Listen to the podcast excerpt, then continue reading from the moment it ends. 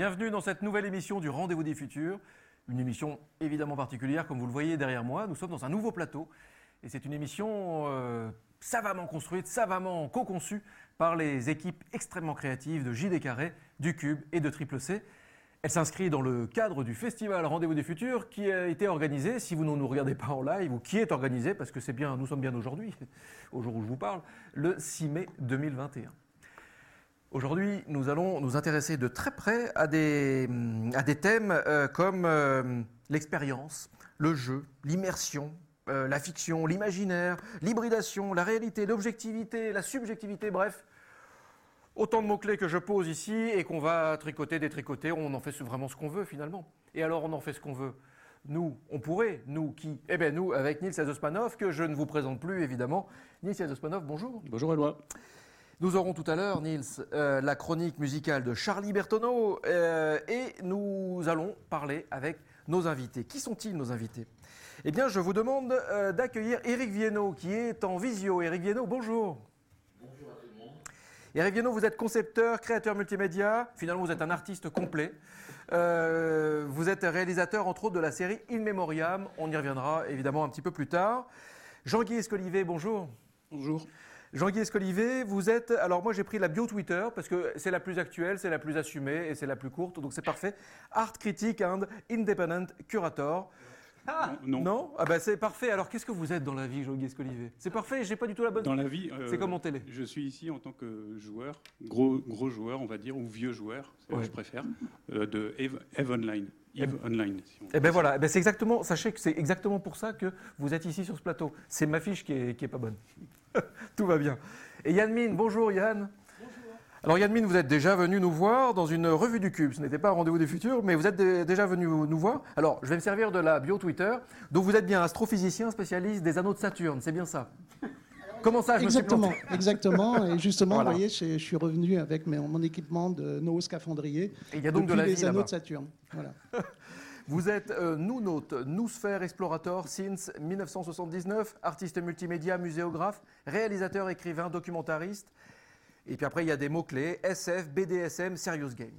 On va euh, probablement aborder certains de ces mots-clés. Nils, j'ai bien envie de vous laisser le premier, le premier dialogue. Je, je sens que cette émission euh, part, part bien, vraiment dans le décor, bien. mais ça va être super, ça va être génial, ça va être très créatif. C'est un jeu. Ouais, c'est un jeu. Voilà. Alors, on va parler de récits du monde hybride entre jeux vidéo et réalité fictive. Euh, merci infiniment euh, à tous les trois d'être là, parce que chacun de vous a vraiment quelque chose de très précieux, je pense, à apporter à cette discussion. Alors, depuis la révolution euh, cognitive, il y a à peu près 70 000 ans, les récits ont peu à peu façonné nos sociétés. Euh, comme dit Yuval Hariri, ces, ces réalités intersubjectives nous ont permis de faire société grâce à nos récits partagés. Mais aujourd'hui, le numérique vient bouleverser les choses. Grâce à lui, nos objets et nos environnements deviennent interactifs, communicants, expérientiels, relationnels. En se dotant d'une dimension sensible, narrative, le réel numérisé vient augmenter ou diminuer, c'est selon, on en parlera, notre rapport au monde. Entrons-nous dans l'ère des réalités fictives alors on va commencer par le commencement. Avant les réalités fictives, il y a eu les réalités virtuelles et avant les réalités tout court. Et euh, je voudrais qu'on démarre avec euh, Jean-Guy Escolivet. Alors je, vous remercie vraiment beaucoup d'être avec nous parce que vous avez accepté de faire quelque chose qui n'est pas facile du tout. Je ne sais pas si j'aurais su faire ça, qui est tout simplement de décrire une expérience. Et par définition, décrire une expérience, c'est très difficile.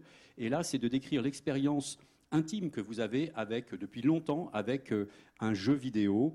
Euh, alors, et, et- et cette, si vous voulez, cette, euh, ça sera une manière aussi pour nous de poser un décor qui est celui de l'expérience d'un joueur. Pourquoi vous jouez? Euh, Qu'est-ce qui vous a attiré dans le jeu? Euh, Pourquoi vous y revenez régulièrement? Enfin, je ne sais pas, toutes les questions qu'on peut se poser. Imaginez que vous avez un, enfant de 7 ans, comme dirait Éloi, devant vous et que vous devez lui expliquer bah, pourquoi vous allez dans ce jeu, qu'est-ce qu'il vous apporte. Essayez de nous faire partager cette expérience qui, je le répète, c'est pas facile parce que parler d'une chose intime, voilà. Mais voilà, merci d'avance. Oui, intime, bon, c'est un jeu, hein, c'est avant tout, euh, avant tout récréatif. Et c'est aussi, euh, aussi un, engagement euh, qui peut être quotidien et qui peut être sur la durée, puisque ça fait une dizaine d'années que je joue et que je paye pour jouer, puisque c'est sous forme d'abonnement. Euh, et je ne joue pas tout seul puisque euh, je fais partie d'une corporation, ce qu'on appelle dans les autres jeux guild, s'appelle dans Eve corporation, et que c'est là où on tire tout le, tout le plaisir du jeu, c'est d'arriver à performer collectivement, à, à se, surpasser, se surpasser et voilà, à performer, à faire des choses vraiment intéressantes ensemble Pour qu'on comprenne bien, hein, donc, euh, le, quand vous dites une guilde, une corporation, est-ce que ça veut dire que c'est les mêmes personnes que vous retrouvez à chaque fois ou non? Ça, Comment déjà euh, Oui, oui. Quand j'ai corporation, c'est euh, ça fait partie de, la structure du jeu. C'est une entité, c'est une entité du jeu avec un chef et des membres. Alors c'était ma question suivante, c'est que est-ce qu'il y a une répartition de rôles? Alors il y a un chef et il y a des membres, mais est-ce qu'il y a une, répartition sinon de rôles ou pas après à l'intérieur de cette euh, oui, corporation? Oui, on crée, nous-mêmes une organisation, une hiérarchie qu'on veut ou pas qui reflète euh, celle d'une société moderne, avec, euh, avec des rôles, tout à fait. Mais alors qu'est-ce qu'il a de spécial ce jeu du coup? Pourquoi lui et pas un autre? Voilà. Lui parce que c'est un univers de science-fiction parce que c'est des, vaisseaux spatiaux et que bah, depuis tout gamin, ça me fait rêver. Et vous m'avez dit qu'il est infini, en gros. Quoi. Ça fait dix ans que vous êtes dedans et vous n'avez toujours pas fait le tour. Oui, il n'y a pas de fin. Il n'y a, pas de, a pas de scénario, y a pas, y a pas, on ne donne pas de, but concret euh, à ce jeu. C'est le joueur qui, qui euh, construit son parcours, sa carrière, euh, qui décide de, de son orientation pour lui ou collectivement, pour son groupe. Euh, c'est ce qu'on appelle un, sandbox, euh, un, bac à sable. Tout est, tout est, tout est permis quasiment. Et, alors euh, vous, donc il y a quand même des corporations différentes qui, qui se croisent, j'imagine, dans cet univers. Et, qu'est-ce qu'elles font entre elles Alors, la, corporation, on va dire, c'est quelque chose qui est administratif. C'est une, organisation, une, organisation, administrative. Au-dessus de la corporation, un regroupement de corporations, on a des alliances. Mais surtout, ce qui est important euh, quand, on joue, quand, on joue, quand on est dans l'action, c'est que les vaisseaux euh, forment des flottes. Et c'est avec ces flottes qu'on se déplace et qu'on rencontre euh, d'autres flottes avec qui on va batailler. Alors, vous me disiez que la particularité de ce jeu, c'est que c'est un jeu qui est donc massivement multijoueur, vous l'avez dit, mais que il est connecté dans le monde entier. C'est-à-dire que ce pas des centres serveurs répartis. c'est vraiment un serveur unique, oui. C'est un serveur unique. Serveur monde. On dit serveur monde. C'est le seul ou un des seuls à faire ça euh, À ma connaissance, oui. Euh, ça, a été longtemps un des seuls. Peut-être aujourd'hui, il y a d'autres jeux qui font ça. Est-ce que ça veut dire du coup euh, que c'est un jeu où il n'y a pas de, fuseau horaire? C'est-à-dire qu'on peut y aller, il y a tout le temps du monde, puisqu'il y aura forcément des gens. 24. c'est ça. Tout à hein fait. Il y a juste quotidiennement, il y a un quart d'heure de coupure. Ils font un reset sur le serveur, un redémarrage. Et alors, le temps que vous y passez, la fréquence en deux mots, en gros, dans, les périodes un peu intenses Au plus fort, c'était 3-4 euh, heures euh, quotidiennes, le soir. Tous les jours Oui, moi c'est comme regarder la télé euh, quand on s'étend chez soi. Quoi. Bon alors, 3-4 heures dans le... Mais c'est une pratique 100%, c'est-à-dire que quand vous jouez, vous ne pouvez pas regarder d'autres écrans ou vous êtes, vous êtes vraiment dedans? ça Oui, ça, dépend de l'activité qu'on a en jeu, de, de ce qu'on de ce qu'on pratique, euh, de ce qu'on a comme pratique de jeu. On peut tout à fait faire plusieurs choses à côté, mais euh, euh, j'ai choisi un chemin exigeant. Alors, toujours pour planter un peu le, décor, hein, je pense qu'après, il va y avoir, ça va soulever beaucoup évidemment de réactions, de questions. qu'est-ce, qui vous, qu'est-ce qui vous attire le plus dans ce jeu? Est-ce que c'est l'expérience esthétique? Est-ce que c'est euh, la communauté, la, dimension sociale? Est-ce que vous avez peut-être même noué des amitiés euh, avec des gens que vous voyez régulièrement? Ou est-ce que vous êtes addictif? Est-ce que vous avez, euh, est-ce qu'il faut que vous alliez voir Michael Stora qui... non. non, non, je pense pas. enfin, non, non, je peux pas qualifier ça d'addiction. C'est un, c'est un plaisir. Ça, ça, reste un plaisir. Au départ, l'attirance était effectivement esthétique. Vraiment, j'ai, apprécié les, graphiques que j'ai vus les graphismes que j'ai vus et, euh, elle est devenue euh, communautaire. C'est-à-dire vraiment, j'ai un groupe euh, que, je peux qualifier d'amis. Oui, c'est bon. Il y a eu, c'est pas les mêmes au, cours des, dix années, mais oui, on a tissé parfois des liens assez forts. On a fait plusieurs, on a eu plusieurs fois l'occasion de se rencontrer dans des événements communautaires. Enfin, c'est extrêmement sympathique. Alors, je me tourne vers, merci beaucoup, je me tourne vers. Juste, excuse-moi Nils, cette expérience de votre, votre pratique exigeante de, de, de ce jeu, euh, est-ce que, est que vous l'enrichissez avec euh, toutes vos pratiques euh, par ailleurs, vos pratiques culturelles, vos, vos regards Vous avez dit que c'était plus le graphisme au début qui vous avait spécialement attiré. Est-ce que vous vous nourrissez également d'autres d'autres points de vue, je sais pas, en littérature, en SF Oui, à, à, une époque, j'ai beaucoup regardé des, des, blogs de, des récits d'autres joueurs qui, qui, partageaient leur, leur expérience. Hum. Euh, ça a beaucoup nourri euh, l'inspiration et, la progression. D'accord. Alors, donc, euh, merci. Je me tourne vers le, notre cyborg invité du jour, Yadmin, qui va nous expliquer pourquoi ses oreilles se trémoussent depuis cinq minutes. et donc, alors Yadmin, on ne le présente plus, hein, c'est un, une, une, encyclopédie de la cyberculture. Euh, je pense que le monde du jeu vidéo n'a pas de secret pour vous. Euh, vous en servez même, si j'ai bien compris, du jeu vidéo massivement multijoueur que vous hackez à vos heures perdues pour en faire des outils euh, de formation notamment. Vous nous parlerez de tout ça. Que, vous évoque le témoignage déjà de, Jean-Guy? Pardon, le micro. Oh, bah, le, témoignage de Jean-Guy me parle d'autant plus que moi, j'ai euh, été immergé à 200% aussi dans un autre MMORPG célèbre hein, qui est euh, Second Life et où euh, j'ai pu aller au bout du bout du bout du bout de, cet outil, hein, parce que fondamentalement, mon avis sur la question, c'est que ce sont surtout des outils, hein, c'est-à-dire qu'il faut regarder ces technologies-là, qu'est-ce qu'elles amplifient, il faut se poser la question de Qu'est-ce qu'un outil À quoi sert un outil? Ça sert à nous amplifier. Et les, MMORPG sont des amplificateurs euh, existentiels, pour moi, euh, essentiellement. Mais aussi, à la différence de Second Life, Online est aussi un, jeu, c'est-à-dire il y a un enjeu, il y a tout un, tout un contexte imaginaire. C'est un bac à sable aussi, pour reprendre la formule, non Ou pas? C'est un bac à sable aussi, euh, pour reprendre la formule oh, Pas vraiment. Moi, je dirais que ce n'est pas un bac à sable Eve Online, précisément parce qu'il est structuré. C'est-à-dire que les bacs à sable, moi, j'en ai connu pas mal dans, dans Second Life. C'est des espaces où chaque créateur, chaque auteur peut créer ce qu'il veut. Hein, et ça peut ne pas du tout correspondre à la cosmogonie euh, scénaristique mise en place. Mais c'est pas très grave parce que que de toute façon, l'un des enjeux, je pense, alors je ne connais pas bien malheureusement Evenline, mais je pense qu'il y a des espaces de création personnelle où tu peux développer tes propres dispositifs, ton propre design ou tes propres environnements. Non. Non. C'est tout est, c'est structuré, mais on, peut, enfin, on peut bâtir énormément de choses.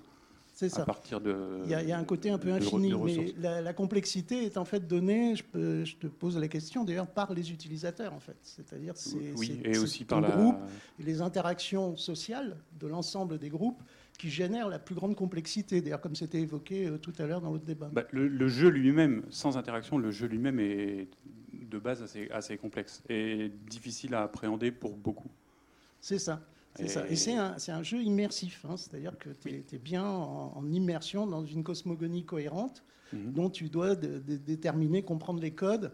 Et euh, il y, a aussi un, un, enjeu collectif, une compétition collective. Oui. Euh, hein, c'est aussi un jeu qui est basé sur la, qui est basé sur la compétition, mhm. à la différence de Second Life, hein, qui est un jeu collaboratif plutôt. Mais c'est pas, pour moi, c'est pas, c'est pas un critère négatif. Hein. C'est-à-dire que ce, principe de compétition fait partie de notre, de notre histoire. Et surtout, ce qui est très intéressant, ce, que, ce dont témoigne Jean-Guy ici, c'est l'investissement existentiel que ça représente. C'est-à-dire que ce sont des alternatives. Hein. c'est, quelque chose qui vient s'ajouter. Alors moi, j'ai tendance à dire, c'est pas quelque chose qui vient remplacer la réalité c'est quelque chose qui vient s'ajouter à la réalité. C'est la critique qu'on fait souvent euh, aux joueurs, aux gamers, qui sont immergés dans leurs univers virtuels, c'est de perdre pied ou de perdre le contact avec le réel. moi, j'ai tendance à défendre l'idée que non, c'est le contraire. C'est précisément le contraire, c'est-à-dire c'est exactement comme la même comme la littérature. Hein. La littérature a été un, processus immersif extrêmement puissant jusqu'au XIXe siècle. J'ai des tas d'amis, mmh. moi-même, qui étaient entourés de colonnes de bouquins. J'ai moi-même été complètement addict à la science-fiction euh, dans ma jeunesse. Hein. Je lisais euh, trois livres par semaine. Et là, les nouveaux outils nous ouvrent un cyberespace extraordinaire, d'une puissance incroyable, décuplée. C'est-à-dire, c'est les romans de science-fiction, puissance 10 000, puisqu'on est l'acteur de la cosmogonie qui est mise en scène. Et, en fait, justement, ce que vous dites, c'est que l'état de conscience est modifié par l'utilisation intensive d'avatars. Et il y a des études qui sont sorties récemment où, effectivement, euh, qui ont démontré que suivant l'avatar qu'on choisit, on va avoir un comportement différent. Alors oui, c'est euh, alors peut-être Jean-Guy infirmera ou confirmera, mais lorsqu'on rentre dans ces univers-là, nous créons, alors moi je, dis, je dis, on crée des individualités, des individus. C'est-à-dire que déjà au quotidien, dans la, vie normale, on va dire, nous avons plusieurs individus. C'est-à-dire, on a, les gens peuvent être extrêmement différents en termes de personnalité lorsqu'ils sont au travail ou lorsqu'ils sont dans l'intimité. Dans, dans, la vie euh, IRL, in real life, comme on dit, ou AFK, en dehors du clavier, on a la transition entre nos personnalités qui se fait par le transport en général, jusqu'à jusqu'à maintenant. Là, maintenant, avec les mondes virtuels, les, les mondes immersifs, nous créons des individualités souvent grandiloquentes, euh, exotiques, extraordinaires. Hein. Nous pouvons être euh, femmes, nous pouvons être hommes, nous pouvons être dragons, nous pouvons être général, hein, nous pouvons être guerriers. Mais surtout, ce qui est très important, c'est que nous développons des relations sociales avec d'autres humains Hein, ce n'est pas avec des robots. Souvent, les gens pensent qu'on est en relation avec des robots, mais on n'est pas en relation avec des robots. Euh, nos interlocuteurs dans les espaces virtuels sont d'autres humains. Or, l'humain est la chose la plus complexe qu'on connaisse de l'univers. Et le problème, c'est que, ce n'est pas un problème, d'ailleurs, je trouve que c'est une qualité, un enrichissement. Nous développons des relations que nous ne pourrions jamais développer dans notre quotidien AFK. Et ça, ça nous fait explorer, découvrir à la fois des faces de notre personnalité, mais aussi des autres, parce qu'on est confronté à l'étrangeté. Je suis bien certain que tu as dû être confronté à des étrangetés chez d'autres humains, de tes partenaires, qui, nous enrichissent. C'est-à-dire qu'on enrichit notre euh, notre propre relation sociale, notre propre complexité sociale, notre propre compréhension à la fois de nous-mêmes et des autres se retrouve enrichie par ces entités amplifiées, hein, parce que nous sommes amplifiés, hein, et on va vivre des choses extraordinaires, ne serait-ce que, je vais prendre un exemple très simple, c'est dans Second Life, la très grande majorité des gens se contentent simplement déjà d'utiliser un avatar féminin quand ils sont des hommes et des, masculins quand ils sont des femmes. Et les relations sociales à ce moment-là s'enrichissent d'une connaissance qu'on ne peut pas avoir autrement que par la transformation en, physique, qui est beaucoup plus laborieuse. Alors, pour les étrangetés, pas besoin d'aller dans Second Life pour en voir. Euh, on en a devant nous. Euh, euh, expliquez-nous, là. Ah, les, petites oreilles, c'est un, jouet, c'est un jouet japonais que m'a offert ma chérie qui est, dans la salle, mon épouse, il y a déjà 15 ans.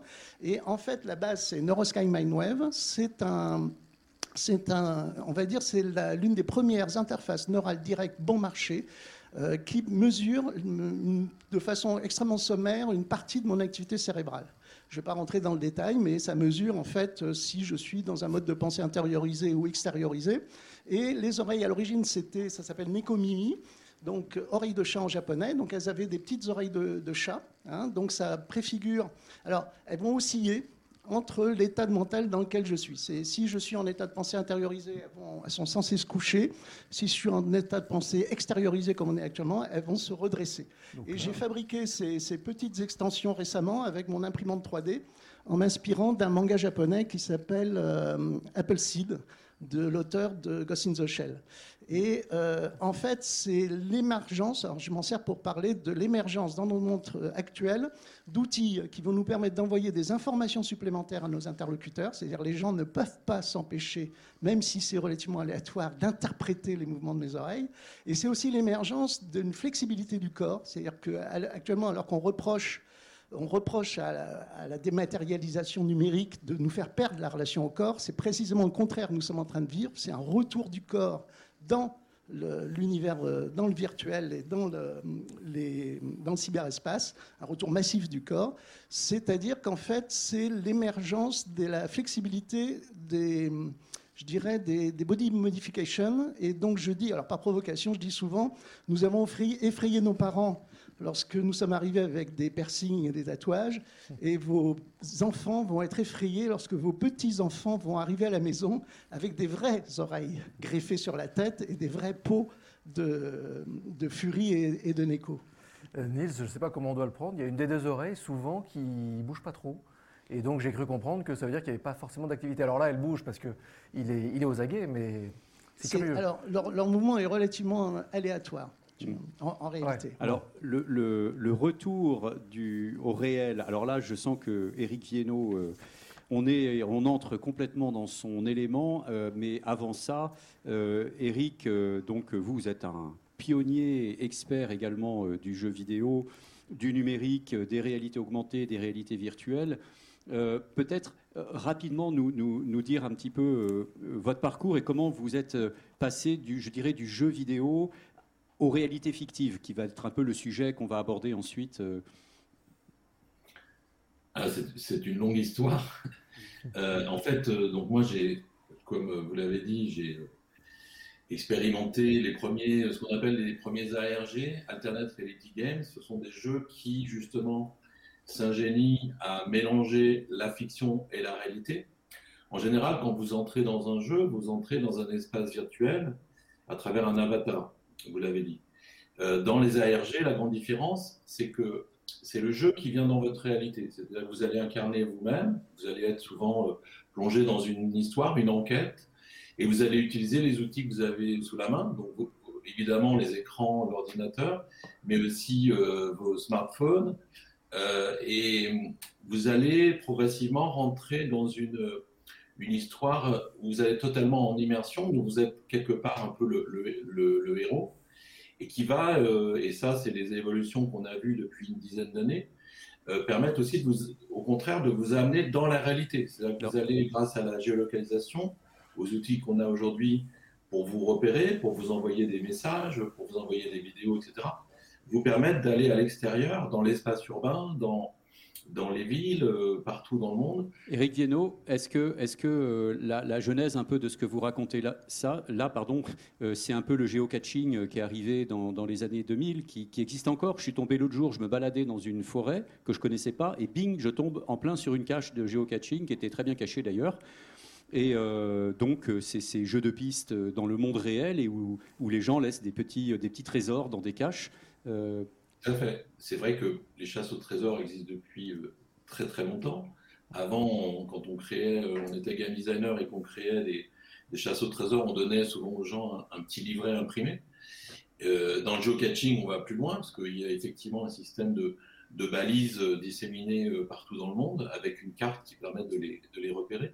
Et après, euh, dans ce qu'on appelle les, jeux transmédia, le plus connu est Pokémon Go, on va aller jusqu'à utiliser donc ces outils dans la rue, dans l'espace urbain, pour vous permettre de capturer des, personnages, d'obtenir des indices si vous êtes dans un jeu de, de, de piste ou dans une enquête.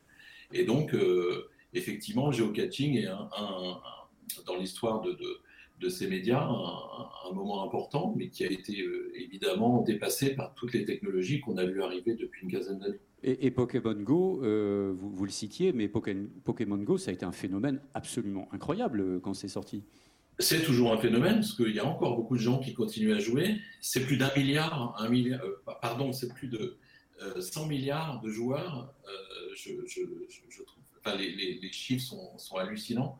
Et en fait, euh, c'est euh, un jeu qui, effectivement, a popularisé ce, genre qui était, jusqu'avant lui, un genre très niche. Euh, les, jeux que j'ai créés étaient joués par des centaines de milliers de joueurs, mais je ne suis pas arrivé à ces, sommes phénoménales de, joueurs à travers le monde. Oui, on a tous en tête ces scènes, notamment à New York ou euh, dans des ouvertures de, jeux Pokémon Go où, il y avait des gens qui se ruaient massivement dans, dans, Central Park ou ailleurs et où la police a dû intervenir, c'était complètement délirant. Quoi.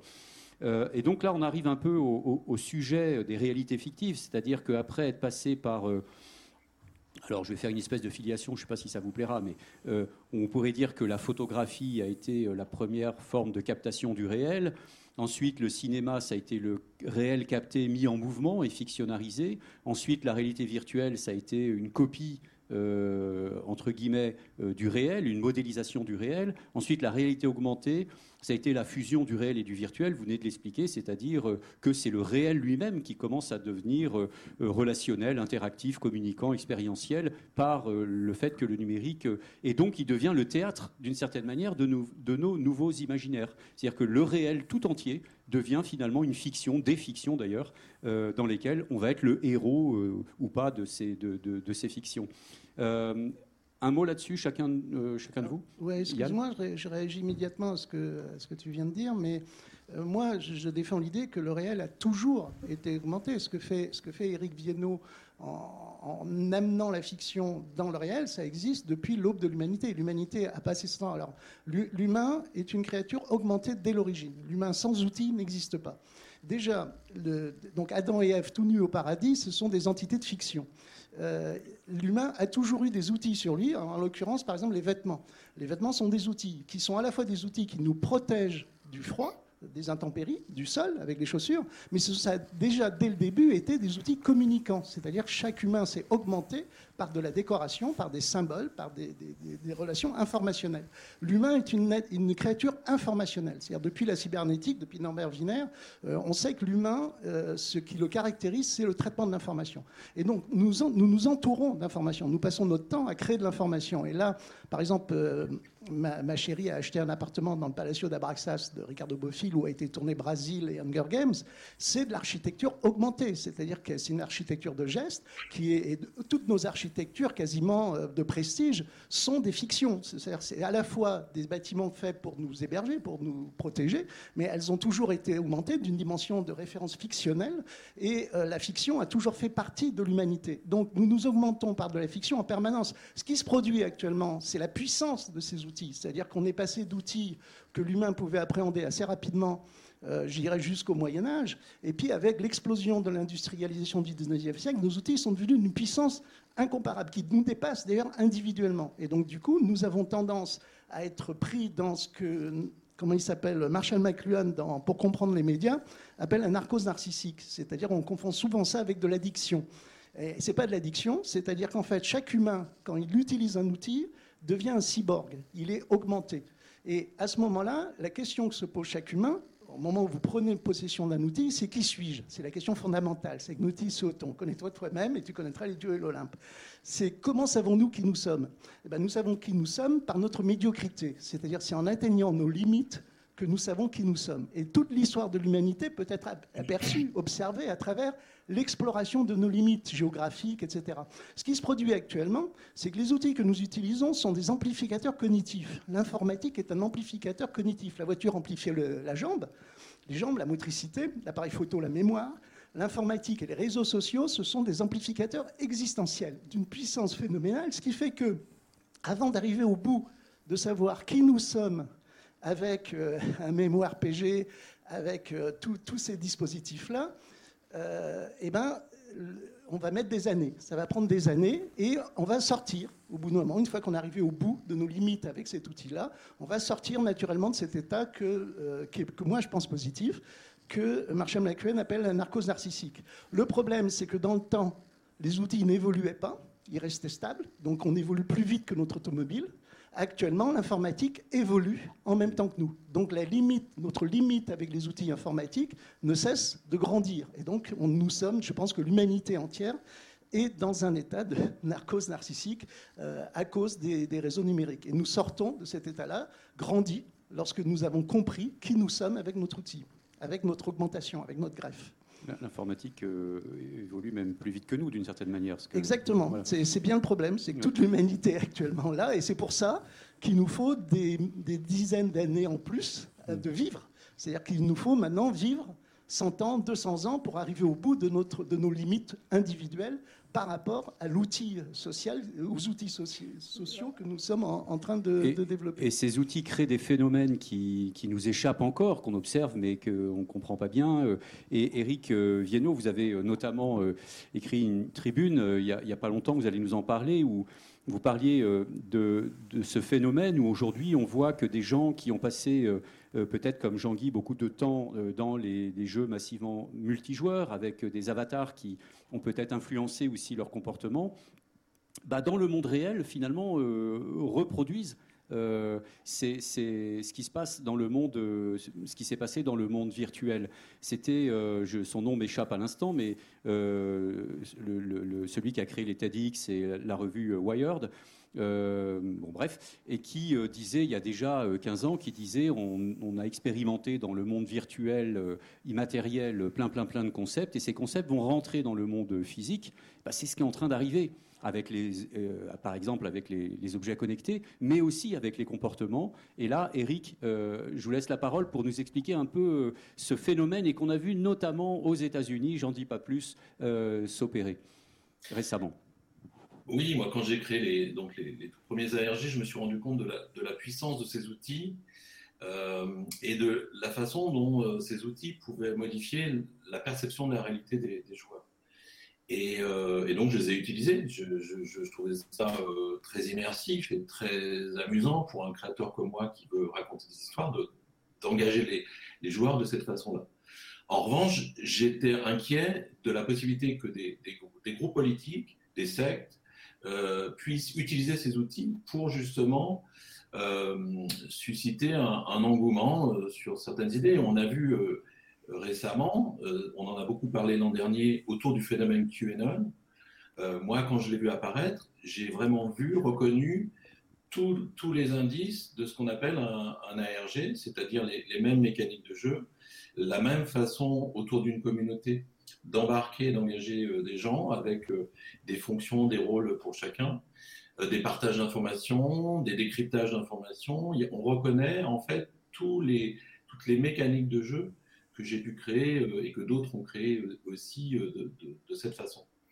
Et donc, effectivement, ça, ça, pose aussi la question de, finalement, euh, moi, je renverserais la question, je dirais finalement, euh, qu'est-ce que la réalité? Est-ce qu'on est sûr qu'on vit tous dans la même réalité? Est-ce que les QAnon qui sont allés euh, escalader le, le Capitole. Pardon? Le Capitole. Le Capitole. Vivent dans la même réalité que nous. Est-ce que voilà, je pense qu'on a tous une perception de la réalité qui est qui est pas forcément la même. Alors, ça pose effectivement des, euh, la question de la vérité, notamment dans l'information. À partir du moment où chacun a sa vérité, il n'y a plus de vérité. Donc, euh, comment on fait quand on, veut, euh, on veut reconnaître un, un hoax d'une information vérifiée? Enfin voilà, ça pose ces, questions-là. Et ces outils dans lesquels on, est plongé de plus en plus, et notamment les réseaux sociaux, euh, moi, il y a quand même un aspect euh, qui m'interpelle et qui m'inquiète parce que je vois aussi, à travers leur profusion, à, partir de la frénésie qui, qui, qui, auquel ils sont liés, euh, des phénomènes qui, qui, peuvent être inquiétants. Mais alors, il y a une image qui a frappé le monde entier, c'est celle justement au Capitole de, de ce gars là qui avait des cornes sur la tête et qui rappelait étrangement Yann C'est pas les mêmes. Euh, sauf que Yann est beaucoup plus pacifique, hein, je précise. Euh, mais, mais, effectivement, cette image a fait le tour du monde et on se croyait un peu dans un jeu vidéo, euh, enfin face à un avatar, quoi. Exactement. Ces gens-là jouent dans, un, dans une réalité qui est différente de la nôtre et effectivement, leur accoutrement peut s'apparenter à une sorte de jeu de rôle, en fait. Euh, Jean-Guy, euh, vous êtes prêt à monter au Capitole aussi ou, ou au moins à l'Assemblée nationale Par rapport au Capitole, il y a une image qui a circulé sur Internet qui était assez rigolote, c'est qu'il disait que même dans GTA V, on ne pouvait pas faire ça. c'est clair, oui, ça n'a même pas été proposé tellement c'était fou. C'est exactement ça. Yann oui Oui, euh, je, voudrais, je voudrais réagir. Je repense à, à quelque chose que m'a dit ma chérie Linda Roland récemment justement. On discutait justement de la puissance des, réseaux sociaux numériques et de, ce que c'était. Donc je défendais l'idée que, euh, que ce sont des amplificateurs existentiels. La télévision a été un de nos premiers amplificateurs existentiels mass médiatiques euh, extrêmement puissants, après les réseaux sociaux contemporains. Et elle m'a dit, m'a dit, ben oui, mais on, est, on parlait aussi du fait que nous nous dirigeons vers 9, 9 milliards d'humains. Et en fait, ce qui se passe, c'est qu'au Moyen Âge, avant, on était beaucoup moins nombreux sur la planète Terre. Donc pour euh, exister, pour se faire exister, euh, on n'avait pas besoin d'outils extrêmement puissants, aussi puissants que les outils actuellement à dit. Pour pouvoir se faire entendre dans la société où nous sommes, nous nous dirigeons vers 9 milliards d'humains, pour pouvoir te faire entendre et pour exister dans cette société, tu dois utiliser des porte-voix extrêmement puissants. Et les réseaux sociaux sont ces porte-voix. Et lorsque là on évoque le capital, euh, leur stratégie a été justement qui est une stratégie de communication, c'est-à-dire de, faire en sorte que les médias se focalisent sur eux pour exister dans le cyberespace. Alors en l'occurrence là, c'est le plus ancien de notre génération, on va dire, c'est le cyberespace télévisuel, qui est d'une puissance incomparable, hein, toujours, hein, on le voit, puisqu'il euh, est plus puissant euh, dans, ce qu'il a provoqué au niveau planétaire que ce qu'ont provoqué, je pense, les, réseaux sociaux avec ces images du capital qui ont marqué tout le monde et dont tout le monde parle. Et j'aurais tendance à dire, euh, ce qui fait peur, Et ce que, ce évoqué, ce que tu, as, tu viens juste d'évoquer, c'est justement qu'on se dirige vers un monde beaucoup plus complexe. C'est-à-dire que le fait que des millions, voire des milliards d'humains commencent à avoir accès à des outils d'amplification sociale et existentielle génère un cyberespace et une cybersphère d'une prodigieuse complexité, parce que, comme je le disais tout à l'heure, il n'y a pas plus complexe que l'humain. Et ces milliards de voix d'humains complexes, chacun dans sa sphère, dans sa sphère informationnelle, dans son, dans, son univers, parce que chacun d'entre nous vivons dans, un, dans, une sphère informationnelle qui est limitée. On ne peut pas prétendre, aucun humain sur cette planète peut prétendre avoir dans la tête et connaître l'espace global de ce que Théard de Chardin appelle la noosphère, hein, qui est la sphère euh, informationnelle qui englobe l'humanité entière. Et donc on a affaire là à l'émergence qui panique un peu d'une multitude d'humains dans leur complexité. C'est les multivers finalement. Et c'est, bah, il y a un peu de ça, et je pense que c'est bénéfique. C'est-à-dire contrairement à ce qu'on a un peu tendance à penser, moi je dis, ça va nous apprendre la complexité. C'est-à-dire que les pays totalitaires, les régimes totalitaires, ce sont précisément des régimes euh, qui refusent la complexité. Parce qu'on ne peut pas, on ne sait pas gérer la complexité. Donc on supprime les têtes qui dépassent. Là, c'est le bordel, c'est le chaos. Et de ce chaos naît une complexité que nous allons devoir apprendre à, gérer. Donc, donc, en gros. Ah, Eric Viano n'est pas d'accord. Allez-y, Eric Viano, allez-y. Oui, je ne suis pas tout à fait d'accord pour dire que c'est le bordel. Non, il y a quand même des algorithmes et les algorithmes de Facebook, c'est pas du tout le bordel. C'est pas du tout le bordel du tout. C'est des, des, choses qui sont très organisées et qui sont très tendancieuses et, euh, et qui ne permettent pas à chacun euh, de s'exprimer comme il le souhaite et qui ne permettent pas à euh, chacun d'avoir l'information la plus objective ou la plus neutre possible. Non, non, c'est pas le bordel. Malheureusement, oui, oui, c'est un très bon argument, c'est un très bon contre-argument que je reçois. L'algorithme c'est effectivement pas non plus le, bordel. Mais, alors, Enki Bilal, je ne sais pas si vous avez vu, a répondu à une interview récemment où il disait que les imaginaires dans quelques années seraient interdits parce que justement, euh, euh, pour les raisons que Yann évoquait, c'est-à-dire que euh, on voudrait simplifier le bordel pour reprendre le mot et que donc on tuerait les imaginaires. Bah oui, oui, ça a été illustré, enfin c'est vraiment d'actualité, hein, ça a été illustré par le procès là, qui est fait. Un juge a mis en procès euh, un auteur euh, qui, à cause de ce qu'il a écrit dans son roman. C'est-à-dire un auteur peut maintenant, un écrivain, euh, peut, peut, être, peut être suspect à cause de ce qu'il met en scène dans ses écrits de fiction. Hein. C'est-à-dire qu'effectivement, euh, là, l'ensemble de la société serre les fesses. Hein. Mais je suis d'accord, je suis complètement d'accord avec Eric. Hein. C'est-à-dire c'est un chaos, mais effectivement, il y a des gens pour l'organiser ou essayer de l'organiser. Hein. Après, euh, est-ce qu'ils y arrivent, est-ce qu'ils n'y arrivent pas? Ils arrivent dans un sens qu'on connaît bien tous, qui est le sens euh, commercial essentiellement, et avec euh, effectivement, alors Facebook est un exemple typique de réduction de la complexité, en particulier de la complexité sexuelle. Hein. je pense que Zuckerberg a été traumatisé par ses parents hippie techno de la libération sexuelle de la Silicon Valley des, années 50. Alors, on m'informe qu'on vient d'être coupé sur Facebook, du coup on va... je plaisante. Eric Viano, une, réaction Oui, juste pour compléter, effectivement, euh, la complexité, c'est plusieurs, c'est un nombre important de personnes. Or, les algorithmes de Facebook ramènent la complexité souvent à quelque chose de binaire, à deux, à deux groupes qui s'affrontent, parce que ça fait du trafic, parce que ça fait de l'audience et parce que l'algorithme se nourrit euh, économiquement de ce modèle. Et on parle de Facebook, mais les autres grandes plateformes sont également régies par les algorithmes. Il faut, il faut se combattre. C'est-à-dire qu'effectivement, toutes nos sociétés, il a fallu se battre. Hein. Et donc, euh, moi, je, je, pratique la philosophie du cyberpunk. Il faut hacker le système. Hein. Il ne faut pas se faire instrumentaliser par le système, il faut instrumentaliser le système, chaque fois que c'est possible. Et donc, euh, moi, je suis sur Facebook parce que ça permet, c'est une caisse de résonance qui est extrêmement puissante, et puis je me diversifie sur les tas d'autres réseaux, tous ceux qui sont disponibles. Mais effectivement, c'est un combat, ça a toujours été un combat, hein, d'ailleurs, dans toute l'histoire de l'humanité, euh, de la liberté individuelle face, et d'ailleurs, les, fondateurs de l'Internet, hein, les, premiers hackers et créateurs de l'Internet ont déclaré la guerre perdue contre le totalitarisme du numérique euh, il y a quelques années. On se souvient d'une interview de Ted Nelson, notamment l'inventeur de, l'hypertexte, euh, ici même euh, au Cube, il y a dix ans. Alors Ted Nelson, j'adore Ted Nelson parce que il a sorti un bouquin en 1974 qui s'appelle Computer Lib avec un point levé sur une disquette. Et Ted Nelson, je l'adore parce qu'il était alors il était convaincu à l'époque, pourquoi il a mis un point levé sur une disquette? Parce qu'il était convaincu que l'informatique allait nous libérer dans un sens d'émancipation révolutionnaire. C'est pour ça qu'il a pastiché les Black Panthers à l'époque. Et l'informatique peut aussi devenir un prodigieux outil d'émancipation. J'ai eu l'impression, là, dans les dernières minutes, de feuilleter, c'est une la hein, mais de feuilleter Orwell. C'est assez, assez flippant. Euh, avec Yann Min, donc le, le d'Alembert de la cyberculture, ça c'est ce que j'ai retenu de, de, la présentation de Niels.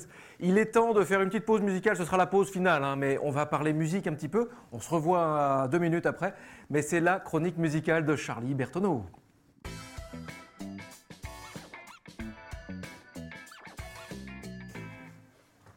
Comment illustrer le terme hybride dans une chronique musicale Pas évident. Pour moi, quelque chose d'hybride, c'est quelque chose qui est né d'un croisement entre deux êtres, entre peut-être deux cultures, deux procédés. Euh, souvent, l'une des deux composantes prend le dessus sur l'autre, et parfois, parce que le mariage a réussi, on assiste à la création d'une belle et nouvelle espèce en tant que telle. Alors, très loin de l'image du cyborg homme-machine, j'avais envie de partager avec vous la découverte de l'homme une corde. Ouais, c'est pas l'homme-machine, c'est l'homme une corde. Pas de technologie ici. C'est la rencontre entre une voix et une corde de guitare. L'artiste s'appelle Brushy One String. Il est jamaïcain. Allez le regarder euh, en live. C'est magnifique, c'est hypnotisant, c'est brut, c'est vivant, c'est beau. C'est un peu blues aussi.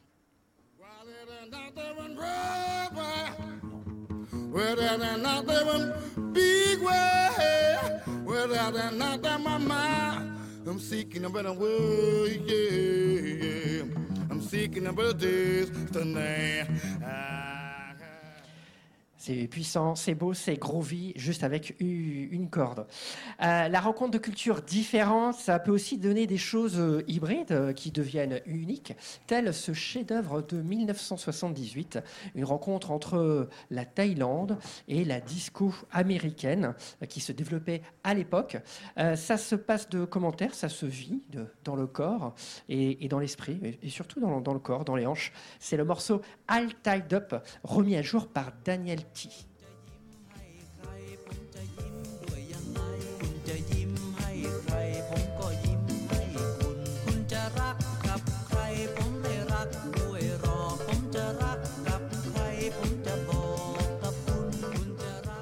Et dans un processus d'hybridation, un registre peut influencer un autre et vice-versa, au point qu'on ne sache plus lequel était présent avant l'autre. L'un inspire l'autre, inversement, euh, voilà, on s'y perd. Et donc il y a un exemple aussi, euh, je me suis posé la question de, de, la techno. Dans quelle mesure cette musique n'a pas été influencée par les fanfares, ces euh, compositions, ces formations de cuivre qui misent sur la puissance et le rythme très marqué Est-ce que les fanfares ou les brass bands à leur tour, ne pourraient pas aussi s'inspirer de la techno? C'est ce qu'ont fait euh, plusieurs compositions, dont notamment euh, celle du groupe allemand Meute, euh, qui fait ça avec brio et succès, qui réarrange, réinterprète des standards de musique électronique. On a très hâte de les retrouver en vrai sur scène, car au bout de toute hybridation, il y a la vie. Meute.